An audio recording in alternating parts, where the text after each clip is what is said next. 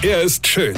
Er ist blond. Und er ist der erfolgreichste Comedian aus Rheinland-Pfalz. Ich werd der Pierpasmus. Exklusiv bei RPA1. Sven Hieronymus ist Rocker vom Hocker. Vor ein paar Tagen habe ich eine Diskussion im Fernsehen gesehen und da haben wir darüber diskutiert, ob Mütter ihre Kinder in Restaurants stillen dürfen.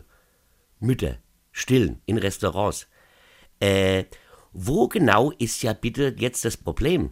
Kind hat Hunger, Mutter hat Milch in der Brust, Mutter stillt, Kind satt. Ja? Ja, macht das Mami nicht, schreit das kleine süße Lebewesen das komplette Restaurant zusammen. Ist das eher gewollt? Sag mal, haben wir sie eigentlich noch alle? Wir kriegen in diesem Land viel zu wenig Kinder und ohne Zuzug von außen sterben wir sowieso irgendwann aus und unsere Sozialsysteme brechen zusammen und dann ist da mal eine Mutter, die nicht nur stillen muss, sondern auch noch ihre Karrierechance verringert, weniger verdient, eine geringe Rente bekommt, nur weil sie Kinder auf die Welt setzt und die soll doch nicht einmal im Restaurant oder einen Kaffee gehen dürfen, um da ihr Kind zu stillen. Sagt mal, ihr Protestierer, habt ihr eigentlich noch alle Latte am Zaun? Mütter dürfen nicht stille, Raucher nicht rauchen, ja, oder, oder wenn nur in separate Nebenräume. Was kommt noch? Sitze bald die Fleischesser in einem Raum und die rauchende Fleischesser in einem anderen Raum. Die stillende Mütter hocken dann entweder im Fleisch- oder im veganen Stillraum.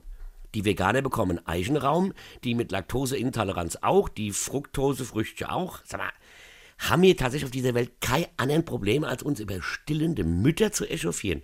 Ich bin ja froh, dass es die gibt und davon abgesehen. Was gibt es denn Schöneres, als Mann, als beim Essen auf Brüste zu starren? Ja, denn Männer, die auf Brüste starren, leben länger als diese veganistischen, nicht rauchende Sexualverweigerer. Versteht ihr? Ich werde richtig lang leben, glaube ich. Weine kennt dich. Weine. Sven Hieronymus ist der Rocker vom Hocker. Hier vergessen wir der Red nicht, aber pass auf. Am 12. März spiele ich in Oberflörsheim und am 9. April in Waldfischbach mein Soloprogramm als ob. Und jetzt weitermachen. Infos und Tickets auf rb1.de.